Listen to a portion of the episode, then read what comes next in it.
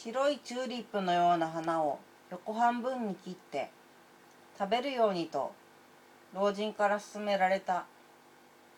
中に黄金虫を挟んで食べると良いのだと教えられ食べた。青々とした草の甘苦い味がざらつく。食べてしまってよかったのだろうか。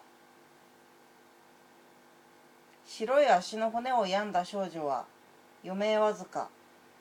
あまりある時を持つ。私を罵り羨み涙す。包帯から垣間見える足に触れよと命ぜられ触れた。ゼリーのように崩れそうで強くできない。触れたことを悔やんだ。二人は私に迫る。もっと白い花を食べろ。もっと白い足を握れ。もう許して。二人は私に迫る。もう逃さない。お前は食べ触れてしまったのだと。もうこちらのものなのだと。迫ってくる。